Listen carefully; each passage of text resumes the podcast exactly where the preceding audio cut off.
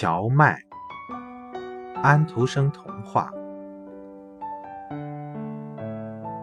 一块田里长满了荞麦，荞麦不像别的麦子，即使快成熟了，它的身姿也是一点都不弯，直挺挺的立着，摆出一副骄傲的样子。作为一根穗子，我长得真是很丰满。他对站在他对面的老柳树说：“此外，我还非常漂亮。你这老柳树，你还知道有别的比我更美丽的东西吗？”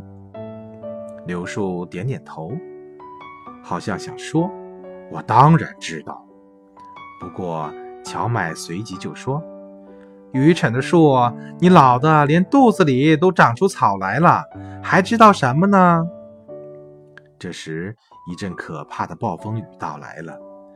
田野里所有的花儿都把自己细嫩的头垂下来，可是荞麦仍然骄傲地立着不动。像我们一样，把你的头低下来吧！暴风雨的使者现在要飞来了，你还来不及求情，他就会把你砍成两截了。旁边田里的麦子大声说：“他的穗子长得越丰满，他就越谦卑，身子总是垂得很低。”我知道，但是我不愿意低下头。荞麦说：“把你的花儿闭起来，把你的叶子垂下来呀！”老柳树焦急地喊，并且。当云朵正在裂开的时候，你无论如何都不要看着闪电，连人都不敢这样做。